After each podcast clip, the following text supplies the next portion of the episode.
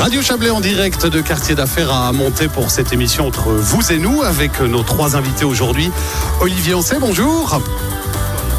Euh, pas de micro. Dominique Caronne, bonjour. bonjour. Et Blaise Fournier, bonjour. Bonjour Florian, bonjour à toutes et à tous. On va expliquer un petit peu que quartier d'affaires aujourd'hui, pour y accéder, c'est donc aux, mangettes à Montaix, mais que c'est pas forcément évident de trouver, bah, c'est pas la route habituelle, hein, il y a des travaux, donc il faut passer par euh, le manège à Montaix, puis ensuite les berges du Rhône sur euh, quelques 500, 600 mètres. Ouais. Et puis on arrive là, on peut se parquer, tout est bien, qui finit bien. Faites attention, il y a beaucoup de chiens, beaucoup de cyclistes euh, qui sont étonnés de voir autant de véhicules passer par là ce matin. c'est ça. Surtout qu'on doit passer les circulations interdites et autres. Enfin, c'est un petit peu spécial pour accéder ici à quartier d'affaires. On est ensemble jusqu'à midi. Entre vous et nous, l'émission pour bien vivre au quotidien. Radio Chablais en direct du salon quartier d'affaires aux Mangettes à Monter. Et puis dans cette émission entre vous et nous, on va rester un peu dans le domaine professionnel. On parlera de, de l'ameublement professionnel à disposition tout à l'heure avec euh, Olivier Ancet. On parlera également de calculs, mais pas n'importe lesquels. Ce sera les calculs Renault avec euh, Dominique Garonne pour l'aspect pour l'aspect professionnel des calculs. Et puis avec vous, Blaise Fournier des banques du, du Haut-Léman. On parle aujourd'hui un petit peu de, de tout ce que la banque peut faire pour nous en matière d'entreprise, parce qu'ici on va pouvoir créer son entreprise, on va pouvoir euh, chercher du job, trouver du job, trouver un, collaborateur et puis un partenaire essentiel pour créer son entreprise en général, c'est une banque. Alors absolument, on a essayé de calquer euh, l'actualité avec ce salon du quartier d'affaires. Euh, effectivement, aujourd'hui au Mangette, eh bien, on a des acteurs incontournables de la promotion économique qui seront présents et aussi des acteurs de la création de valeur et de postes de travail dans notre région. Et les entrepreneurs ont besoin de s'entourer de compétences diverses et complexes. Euh, afin que leur projet puisse atteindre tout le succès attendu. Alors, tout d'abord, j'aimerais commencer par féliciter et remercier en fait, euh, de rendre un vibrant hommage à tous les entrepreneurs et entrepreneuses euh, de notre région qui créent de l'emploi, qui créent de la valeur et qui prennent des risques tous les jours pour euh, leur entreprise. Et puis, sans ce tissu économique, eh bien, on n'aurait pas le succès que connaît la région du Chablais. Donc, merci à elles et à eux. Euh, je disais donc la présence d'acteurs entourant l'activité est importante pour eux. C'est pour ça aussi aujourd'hui que dans ce salon on a euh, des personnes qui s'occupent de, d'un réseau de formation, de coaching, réseau d'entreprendre aussi. On a le représentant, le directeur de la chambre de commerce, Monsieur Vincent Rizen, qui sera là, et puis toute une série de politiciens au niveau local, régional et national qui seront euh, effectivement ici cet après-midi. Et à côté de toute cette pléthore de personnes, eh bien les banques ont aussi leur rôle à jouer. Alors justement, euh, Blaise, euh, mais Entrons dans le vif du sujet maintenant. J'ai envie de, de, créer mon entreprise.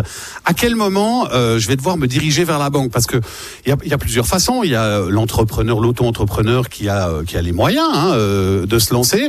Euh, Tout à fait. Est-ce qu'il va quand même venir vers vous cet, cet entrepreneur Bien oui, puisque euh, les banques ne font pas ne sont pas uniquement des, des fournisseurs de, de, de, de crédit. Hein, si on a ah. les moyens de pouvoir, oui. Alors il y a toute une série de services et du reste, on va aller passer en revue ce matin. Je crois que une banque c'est un facilitateur commercial à, divers euh, à divers euh, facteurs puisque à part le crédit qu'on verra tout à l'heure, eh bien on a la possibilité et vous avez besoin des banques pour différentes solutions euh, de paiement, solutions de gestion de monnaies étrangères, etc. Donc là, effectivement, vous avez besoin d'une banque. Donc clairement au départ, quand on veut créer une entreprise, bon la première chose qu'on fait en général, c'est un business plan hein, pour savoir un petit peu qu'est-ce qu'on va faire, quel, est le marché, quels sont nos concurrents, est-ce qu'on a une chance de réussir, où est-ce qu'on se positionne plutôt euh, meilleur marché que la concurrence, ou alors plus cher avec une qualité supérieure. Donc euh, je dirais que ce business plan, c'est vraiment la porte d'entrée pour toute nouvelle entreprise, on dirait. Alors déjà, rien que le terme business plan, en général, ça, ça fait un petit peu souci, mais on trouve hein, sur les plateformes bancaires, il y a toujours des exemples de business plan. Alors là, sur tous les moteurs de recherche, vous trouvez effectivement un plan d'affaires en français, hein, donc euh, qui vous qui vous donne les différentes les différents points à ne pas oublier. Alors j'en parlais tout à l'heure, donc effectivement, c'est quels sont les produits, euh, où est-ce qu'on va les vendre, comment on fait la promotion et dans quel euh, et dans quel endroit et dans quelle mesure. Donc euh, là, vous pouvez vous faire accompagner, je dirais directement. Et aussi, euh, ben, des compagnies d'hélicoptères ont besoin de financement Ah, parfois. ou de- L'hélico qui nous passe juste devant, hein, c'est magnifique en tout cas. hein. On, vous, on vous convie à venir au Mangette ce matin, c'est magnifique. Euh, pour revenir à ce qu'on disait, donc euh, effectivement, ce plan d'affaires est important. Et puis d'aller voir son banquier au départ, c'est aussi une chose importante, autant que d'aller voir un avocat d'affaires ou aller voir une fiduciaire pour bien préparer son projet. Mais quand on parle de business plan, c'est vrai qu'on s'imagine bien que si on ouvre une multinationale dans le domaine de l'électronique ou un salon de coiffure, le business plan n'est pas tout à fait le même non plus. Forcément, forcément, on a effectivement des choses qui sont très différentes, des choses qui sont plus faciles à, à je dirais pour les banques locales, mais euh, on a la chance dans la banque pour laquelle je travaille d'avoir euh, un groupe national qui euh, dispose de compétences accrues et de produits et services que vous ne trouvez pas forcément dans toutes les dans toutes les banques. Alors, par exemple, on, on peut parler pour les, les grandes entreprises ou même pour les, les, les PME, je dirais. euh, Aujourd'hui, on travaille beaucoup à l'exportation en Suisse, plus, plus de 60% de la production que l'on fait est exportée euh, notamment en Europe. Et là, c'est important euh, de pouvoir gérer ces liquidités, notamment ces monnaies étrangères. Puis, alors, je sais pas si euh, la, la droguerie Garonne vend des produits euh, à l'étranger en euros, sachant qu'on paye les salaires en francs suisses. C'est peut-être un problème aussi qu'il faut gérer. Je sais pas si c'est quelque Ouais, chose ça, c'est délicat. c'est bien ce qui me semble. On en parlera tout à l'heure. Donc là, vous avez possibilité d'avoir directement accès euh, au service de négoce de la banque pour pouvoir en, en temps réel euh, acheter euh, des euros. Hein, pour euh, faire des provisions en fonction des, des- des- en fonction de l'évolution des, des cours et puis de pouvoir gérer ses liquidités au mieux. Mais est-ce que ça, ça signifie que chaque patron de PME doit se transformer en trader et, et commencer à surveiller les taux, acheter, revendre? Alors, si vous êtes une entreprise euh, et vous êtes seul, vous allez devoir tout faire, effectivement. Ouais. Mais si vous êtes seul, vous n'allez pas produire beaucoup et vendre à l'étranger, à moins que vous soyez un super héros. Donc là, vous vous entourez On aussi. m'avait en- reconnu. Mais je sais bien. c'est- On avait dit qu'on n'en parlait pas. Je n'osais pas le dire, Florian. Donc euh, effectivement, vous vous entourez de, de compétences. Vous avez certainement quelqu'un qui euh, va s'occuper uniquement de la trésorerie, euh, des flux de, de liquidités, etc. dans une entreprise d'une certaine taille. Euh, ce qui est important, en, en tout cas, c'est de pouvoir optimiser euh, l'efficience dans l'entreprise et d'éviter de perdre du temps. Et je crois que c'est là où aujourd'hui on a euh, toutes les entreprises hein, et puis les banques aussi. On est une PME, donc on essaye euh, d'améliorer tous ces processus. Et il y en a un qui est intéressant pour les entreprises chez nous. C'est ça s'appelle le, le, le PME e-service, qui est en fait un multi-banking et cash management. C'est quoi? C'est une plateforme digitale interbancaire sur laquelle en fait vous pouvez vous loguer avec votre login e-banking, mais vous avez accès à tous les comptes que vous avez aussi auprès d'autres banques. Ok. Et puis vous pouvez simplement gérer vos flux de fonds, votre trésorerie entre les différents comptes de votre banque. Donc il n'y a pas besoin d'avoir deux fois de login ou trois logins si vous avez trois banques. Vous gérez tout ça depuis la même plateforme. Ça c'est euh, voilà une chose qu'on a mis en place il y a quelques années pour améliorer l'efficacité de la gestion d'une entreprise. Donc là, on voit les, les, les entreprises bancaires se mettre un peu ensemble au, au service de leurs partenaires. C'est vrai que jusque-là, c'était un petit peu des précarés quand même. Euh, Chaque Alors, marque avait son système. Oui, alors c'est pas quand on se met ensemble, c'est qu'en fait la plateforme que l'on propose vous permet de saisir vos logins de e-banking d'autres banques, et puis avec l'accès, avec un seul accès, vous ouvrez en fait, vous vous ouvrez l'accès à tous vos comptes. Donc euh, c'est pas c'est pas forcément que les banques ont collaboré, mais euh, c'est un- une plateforme qui permet de le faire. Euh, et puis ensuite pour d'autres euh, pour d'autres projets là vous avez aussi un conseil euh, M&A comme on l'appelle. Donc c'est l'évaluation et la réalisation de, certaines transactions. Si on veut vendre son entreprise si on veut acquérir une entreprise ou fusionner même on, le voit hein, des entreprises d'électricité par exemple qui qui fusionnent et bien là aussi il y a un accompagnement technique important que l'on peut fournir. Quand vous dites justement accompagnement technique, ça signifie qu'on on a cette plateforme à disposition pour le faire, mais est-ce qu'au au sein des banques, on va trouver aussi euh, quelqu'un à qui parler, quelqu'un qui peut nous conseiller Parce que c'est pas parce qu'on est justement c'est mieux, c'est pas parce qu'on est patron d'entreprise qu'on sait ce qu'elle vaut non plus, forcément. Non, non, c'est clair. Donc là, euh, c'est- je dirais que c'est un métier. Donc dans la banque, il y a une multitude de métiers. On- il y a plus de 100 métiers dans une banque. Et euh, là, en l'occurrence, pour ce genre de, de choses, au niveau de l'évaluation de grandes entreprises et puis pour l'accompagnement dans une euh, fusion et acquisition, eh bien là, on va faire appel à nos spécialistes qui sont à notre siège euh, directement à Zurich ou à Saint-Gall, par exemple. hein. Donc là, on, on a vu un peu toute cette interface et, et cet accompagnement euh, bancaire, mais j'imagine que que il y a encore plein d'autres choses comme tout, tout, on en parlait au début, le- tout ce qui est financement, tout Voilà. ce qui est leasing, tout ce qui est, euh, enfin bref, il y en a des. Oui, oui, alors il y a services. effectivement plein de, de produits. Donc, premièrement, c'était pour vous montrer, euh, pour vous démontrer, vous dire que les banques ne proposent pas uniquement du crédit, elles sont également là pour vous accompagner avec différentes euh, prestations de services, différents produits qui permettent à une entreprise euh, d'être pérenne et puis d'évoluer dans un système aujourd'hui qui est euh, très concurrentiel et digital. Donc ça, c'est vraiment une chose qui est importante. Les banques proposent des produits digitaux euh, qui permettent euh, d'améliorer l'efficience. Maintenant, on a aussi, et, et vous le disiez, la possibilité de venir voir son banquier parce qu'on a envie de créer son entreprise, mais il manque des fonds. Alors oui, c'est souvent le cas. Hein. Oui, C'est souvent le cas. Donc euh, dans la création d'entreprise, effectivement, les banques peuvent proposer des crédits euh, d'investissement, puisque peut-être qu'on on veut, on a besoin d'acquérir des machines pour pouvoir produire ce que l'on veut faire. Donc on appelle ça des crédits d'investissement. Euh, on peut le faire soit sous forme d'avance à terme fixe, donc des prêts, ou alors de leasing de biens d'investissement.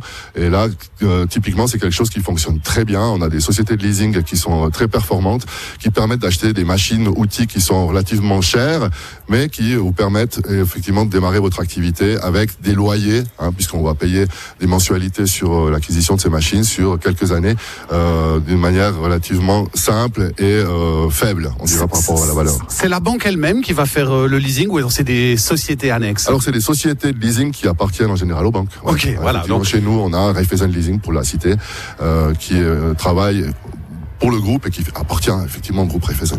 Est-ce que là, on a le même principe que, que sur les voitures au niveau du leasing, c'est-à-dire euh, il y a une valeur euh, à la fin oui, oui, alors euh, c'était effectivement un même principe. tout à fait la même chose. Ouais, absolument. Ok. Euh, on, on peut aussi, euh, euh, si on parle de financement structuré ou de gros financement, on sait qu'on est dans une, une région euh, où on a beaucoup de remontées mécaniques. Euh, on dira le financement de ces remontées mécaniques. Et bien, on peut faire des, pro- des, des, des financements structurés. C'est-à-dire qu'on a plusieurs sortes de financements. On a d'abord des fonds propres, ça serait même utile. Et puis ensuite, on a euh, des prêts pour tout ce qui est infrastructure fixe, par exemple. Si on prend une cabine, une station de départ ou d'arrivée d'un d'un téléphérique, par exemple, ça, on peut le financer par un, un prêt, un prêt hypothécaire. Et puis tout ce qui est mobile, on dira les câbles qui s'usent ou les cabines qu'il faut changer. Eh bien, ça, on peut faire un leasing d'investissement sur ces objets-là. Donc, on peut effectivement, on doit euh, créer différents euh, produits de crédit pour euh, pour ces financements-là. Et puis, il y a le crédit d'exploitation, Ben, c'est ce que j'allais vous demander. Oui, et vous en avez besoin, le Chablais, ou bien vous avez. Alors, euh, pas tout de suite, mais ça, ça peut arriver. L'exploitation, c'est effectivement le besoin de, de liquidité, de fonds de roulement pour pour l'activité courante, le daily business, où en fait on paye des factures, on reçoit souvent.